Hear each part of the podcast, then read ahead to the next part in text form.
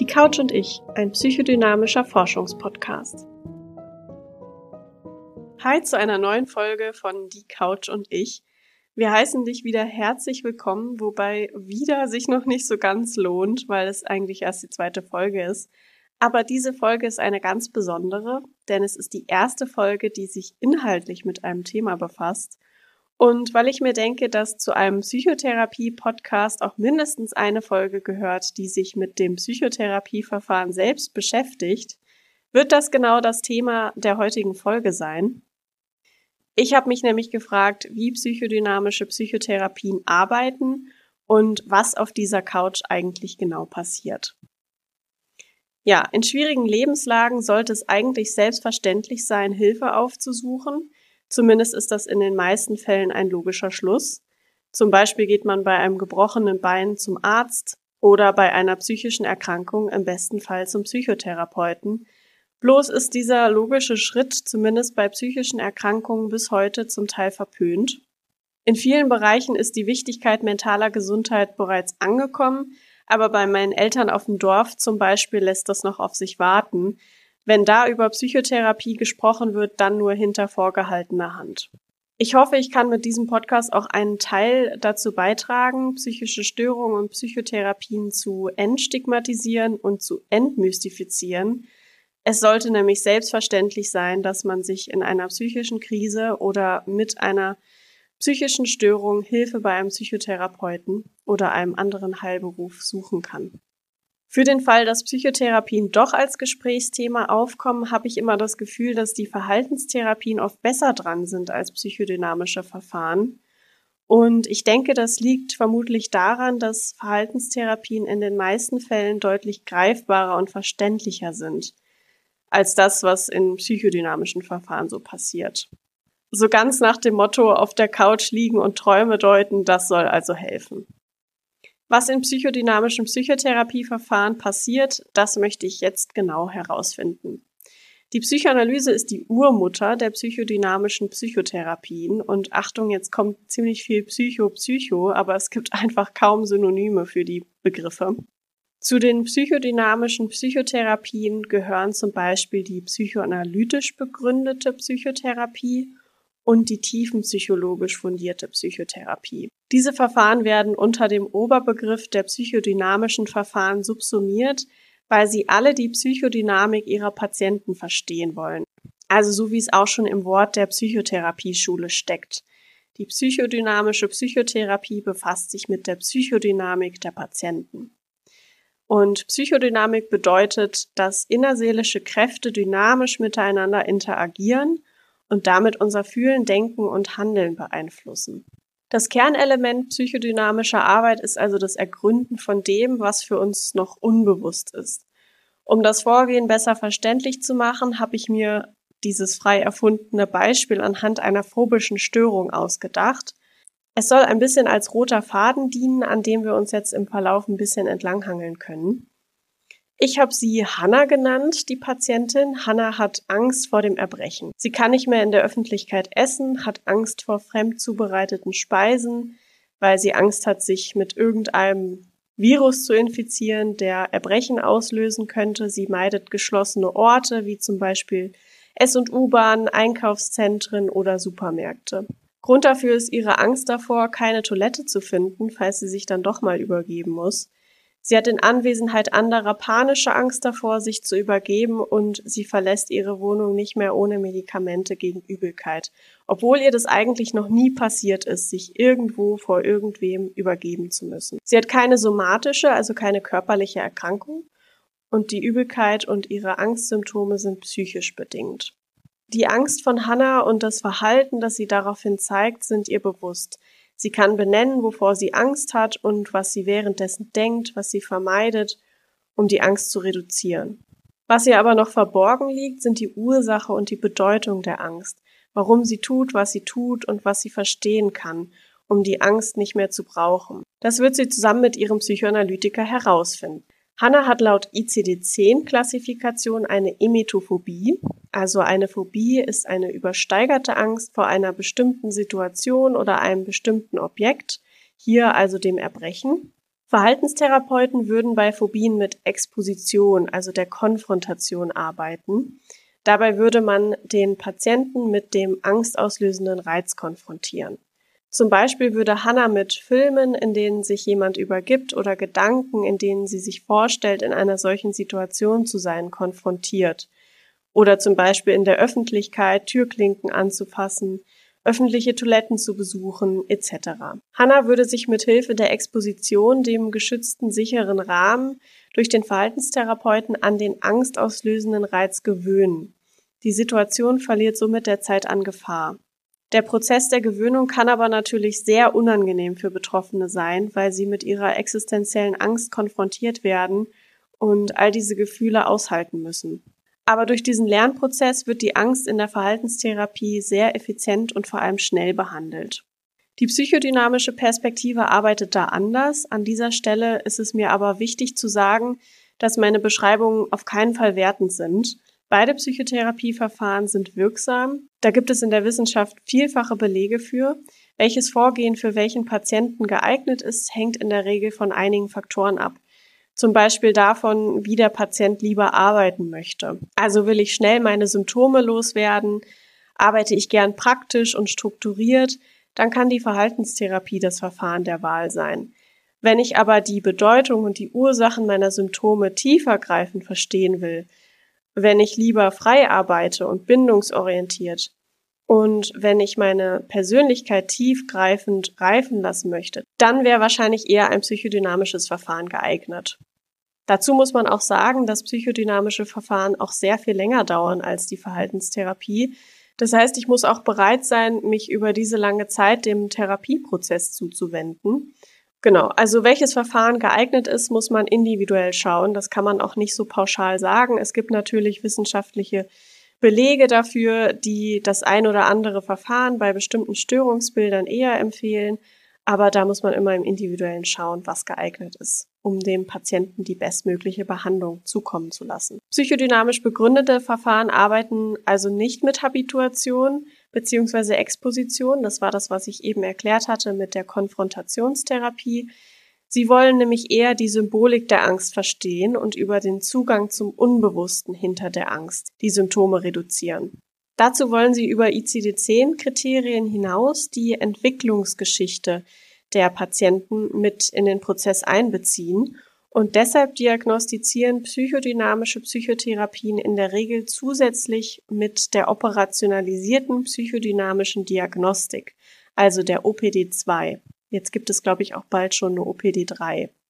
Diese operationalisierte psychodynamische Diagnostik versucht, einen Menschen anhand von fünf Achsen psychodynamisch zu beschreiben. Kurz zur Erinnerung, die Psychodynamik waren all jene innerseelischen Prozesse, die unser Denken, Fühlen und Handeln beeinflussen und damit auch symptomrelevant sind. Die erste Achse der OPD betrifft das Krankheitserleben und die Behandlungsvoraussetzungen.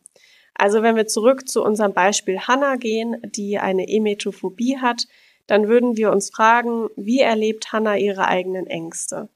Wie stark und seit wann besteht ihre Symptomatik? Welchen Leidensdruck empfindet sie? Ist sie bereit, sich für eine lange Zeit an einen therapeutischen Prozess zu binden?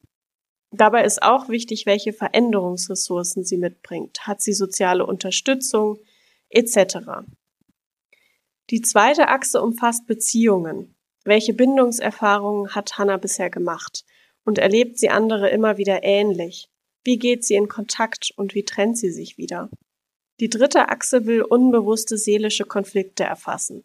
Da gibt es sieben Konflikte, deren nähere Erläuterung jetzt aber eigentlich den Rahmen sprengt. Das kann ich gerne mal in einer eigenen gesonderten Folge erklären. Kurz als Beispiel, es geht grob gesagt im ersten Konflikt darum, ob Hannah eher dazu neigt, sich von anderen abhängig zu fühlen oder existenzielle Verlustängste hat oder eben eher unabhängig sein will. Die vierte Achse will mehr über die Struktur von Hannah herausfinden, also welche Selbstregulationsmechanismen hat Hannah? Welche Bindungsqualitäten zeigt sie? Wie nimmt sie sich selbst und andere wahr? All diese individuellen Informationen über Hannas Entwicklung und Persönlichkeit aus den verschiedenen Achsen helfen dabei, die Psychodynamik ihrer Symptome zu beschreiben. Hannah verschiebt sozusagen nach der Psychodynamik der Phobie ihre Angst auf ein greifbares Objekt oder eine greifbare Situation, nämlich hier das Übergeben. Das Übergeben an sich ist eine unangenehme, aber in den meisten Fällen sinnvolle Schutzreaktion des Körpers und in der Regel gar nicht lebensbedrohlich. Der Vorgang wird in ihrem Erleben aber lebensbedrohlich, weil sie ein anderes, für sie wirklich bedrohliches Thema, das sie seelisch noch nicht lösen konnte, darauf verschiebt. Das könnte zum Beispiel ein Beziehungskonflikt aus früheren Lebensjahren sein. Eigentlich hat sie Angst vor etwas ganz anderem. Die Angst vor dem Erbrechen wird hier zum kontrollierbaren Gegner, den sie im Außen besser vermeiden kann. All ihre Verhaltensweisen sind darauf ausgerichtet, die Angst möglichst im Außen zu halten und so weniger bedrohlich zu machen. Was jetzt aber eigentlich das Symbol der Angst ist, wofür sie steht, was sie bedeutet, das liegt Hannah noch im Unbewussten. Nach dieser umfassenden psychodynamischen Diagnostik gibt es in der Regel mehr Klarheit über die zugrunde liegenden Beziehungsmuster zum Beispiel oder unbewusste Konflikte und strukturelle Defizite, die an der Symptomentstehung beteiligt sind. Aber wie geht es jetzt genau weiter? Wir haben gehört, dass Verhaltenstherapien oft übende, strukturierte Prozesse nutzen, um das Verhalten neu zu erlernen und damit die Symptome zu reduzieren.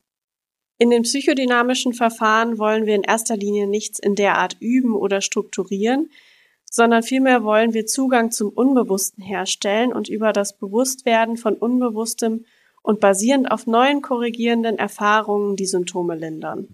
Die wohl bekannteste Technik ist hier das freie Assoziieren auf der Couch, also das freie Erzählen über alles, was an Gedanken, Gefühlen, Bildern und vielleicht auch Träumen so kommt. Wozu die Couch gut ist, das werde ich aber in einer anderen Folge mal besprechen. Das würde jetzt hier auch den Rahmen sprengen. Ein weiteres wesentliches Arbeitsmittel in den psychodynamischen Psychotherapien ist die Bindung. Das heißt, ein Instrument der Behandlung ist die Beziehung zwischen Psychotherapeut und Patient. Die Beziehung ist übrigens ein verfahrensübergreifender Wirkmechanismus, also quasi eine Voraussetzung überhaupt für eine gelingende Arbeit in allen möglichen Psychotherapieschulen. In den psychodynamischen Verfahren nimmt sie aber eine besondere Rolle ein. Und um bei Hannah zu bleiben, wird eine vertrauensvolle, zuverlässige und sichere Beziehung zwischen Hannah und ihrem Psychoanalytiker aufgebaut. Der Beziehungsaufbau kann wirklich einige Zeit in Anspruch nehmen. Das kommt immer darauf an, was für eine Geschichte die Patienten haben, wie schnell sie sich auf die Beziehung einlassen können und wie viel Vertrauen sie fassen. Wichtig ist hier auch die hohe Stundenfrequenz. Das ist in der Verhaltenstherapie anders. In der Verhaltenstherapie sehen sich Psychotherapeut und Patient in der Regel einmal die Woche. Der Verhaltenstherapeut ist hier weniger stark persönlich involviert, sondern klärt eher auf, vermittelt Wissen über das Umlernen von diesen Verhaltensweisen und Symptomen, erklärt auf über aufrechterhaltende Faktoren und ja, allem Nützlichen zum Störungsbild und wie man seine Symptome eben möglichst gut loswerden kann. Das nennt sich auch Psychoedukation und natürlich stützt, begleitet und hilft der Therapeut auch im Prozess, bis der Patient den Weg eben allein weitergehen kann und gestärkt aus seiner schwierigen Lebenslage herausgeht. In den psychodynamischen Psychotherapien hingegen sehen sich Patient und Therapeut auch gerne zweimal, in der klassischen Psychoanalyse sogar drei bis fünfmal die Woche. Hier ist der Psychotherapeut weitaus mehr persönlich involviert.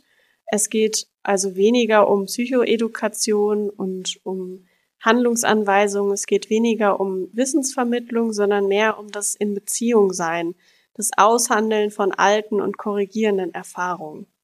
Der Psychotherapeut dient hier als Übertragungsobjekt. Diese hohe Stundenfrequenz hilft dabei, die Beziehung nicht über die Woche verteilt abreißen zu lassen und die hohe Stundenfrequenz hilft auch dabei, die Beziehung so zu intensivieren, dass über diesen Weg unbewusste Beziehungsmuster ans Tageslicht kommen. Wir alle machen schon in frühester Kindheit Erfahrungen, die uns prägen. Dabei spielen Beziehungen aus bindungspsychologischer Sicht immer eine ganz wesentliche Rolle.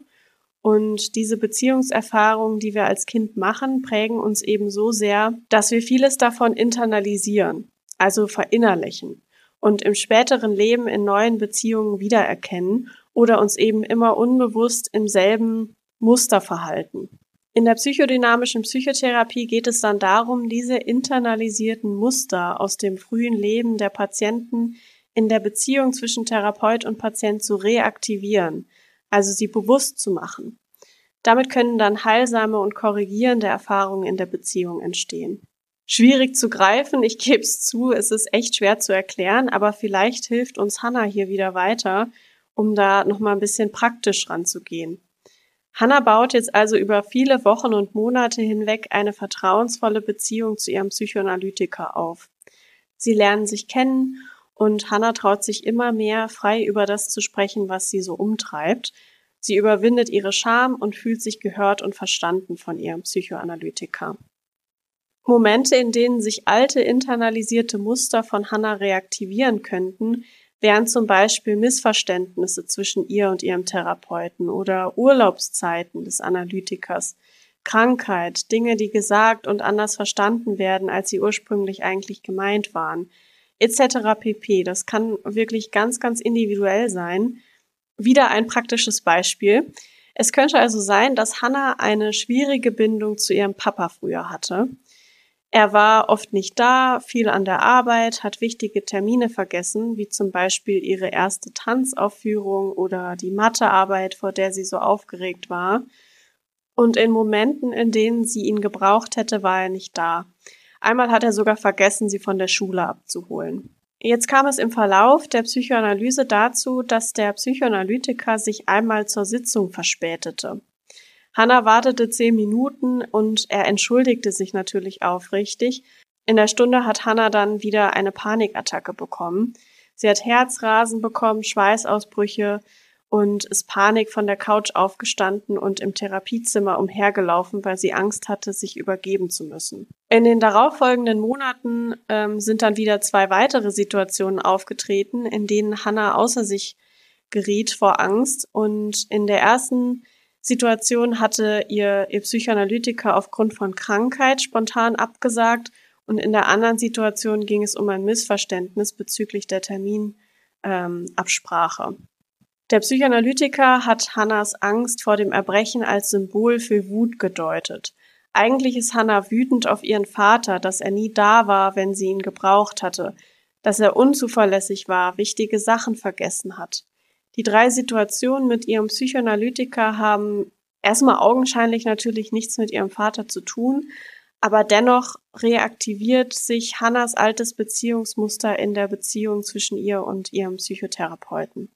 Und weil all diese vergangenen Gefühle von Wut und Enttäuschung auf ihren eigenen Vater als Kind zu bedrohlich waren, hat sich ihre Seele die Angst vor der Übelkeit ausgesucht, um irgendwie damit fertig werden zu können. Man sagt ja auch im Volksmund sowas wie etwas ist zum Kotzen oder es schlägt mir auf den Magen. Hannah hat eigentlich Angst vor ihrer Wut davor, die Kontrolle zu verlieren, auszubrechen und all ihre Enttäuschung und ihre Wut ihrem Vater vor die Füße zu kotzen, sprichwörtlich. Dieser Punkt der Bewusstwerdung alter Erfahrungen ist essentiell für psychodynamische Psychotherapieprozesse. Und durch das Bewusstwerden bekommt das Gefühl zum ersten Mal den Raum, der ihm gebührt. Das Gefühl darf gefühlt werden und in einer neuen Beziehung korrigierend durchlebt werden. Hannas Psychoanalytiker hält ihre Wut aus. Er bleibt verlässlich, egal wie sie sich fühlt. Er bleibt da und lässt sie nicht allein. Dieses korrigierende Gefühlserleben und die neue Beziehungserfahrung tragen wesentlich zum Heilungsprozess bei. Mit Bewusstwerden und intensiver Arbeit an den Themen, die Ursache und Bedeutung für Hannas Angst sind, gehen die Symptome sukzessive im Verlauf der Therapie zurück. Sie lernt, dass sie Wut spüren und mittlerweile als Erwachsene besser damit umgehen kann als noch als Kind. Psychodynamisch gesprochen reift hier ihre Persönlichkeit nach. Sie lernt statt der Angst neue Fähigkeiten auf allen möglichen Achsen der OPD, über die wir ja ganz am Anfang gesprochen hatten. Zum Beispiel lernt sie Selbstregulationsmechanismen auf der Strukturachse, um zukünftig bewusst mit Wut umzugehen und die Verschiebung auf das Übergeben oder mannigfaltige andere Situationen und Objekte nicht mehr zu brauchen. In der Regel dauern psychodynamische Psychotherapien eben deutlich länger im Vergleich zur Verhaltenstherapie. Das liegt unter anderem eben auch daran, dass es hier um diese tiefgreifende Persönlichkeitsreifung geht, die einfach mehr Zeit braucht als die fokussierte Verhaltensveränderung ohne dieses tiefgreifende Arbeiten an der Persönlichkeitsstruktur. Dennoch möchte ich auch hier wieder nochmal betonen, beide Psychotherapien wirken. Es kommt immer auf den Patienten und die Bedingungen an, ähm, welches Verfahren eben geeignet ist, um das Störungsbild zu behandeln. Ja, kleiner Disclaimer jetzt noch hier zum Schluss der Episode. Die Podcast-Folge hat natürlich keinen Anspruch auf Vollständigkeit. Psychotherapie und psychodynamische Psychotherapie sind sehr vielschichtig und vielseitig. Es gibt natürlich sehr viele verschiedene psychodynamische Psychotherapie-Abzweigungen, über die ich jetzt gar nicht gesprochen habe, wie die so arbeiten. Aber das Konzept und das Theoriegebäude ist in allen psychodynamischen Psychotherapien ähnlich. Es geht immer um die Bearbeitung unbewusster Prozesse und um das Verständnis der Psychodynamik. Zudem sind viele der Konzepte so umfangreich, dass ich zu jedem einzelnen Konzept eine eigene Folge machen könnte. Ich habe mich hier einfach auf die wesentlichen Aspekte konzentriert, die mir wichtig waren. Aber wenn noch Fragen offen geblieben sind oder irgendwas unverständlich war, dann schreib mir sehr gerne. An dieser Stelle ein großes Danke, dass du wieder mit dabei warst. Wenn du Fragen, Anregungen oder Kritik hast, schreib mir sehr gern. Alle Quellen aus dieser Folge findest du zusammen mit meinen Kontaktdaten in den Show Notes. Jetzt wünsche ich dir eine wunderbare Woche.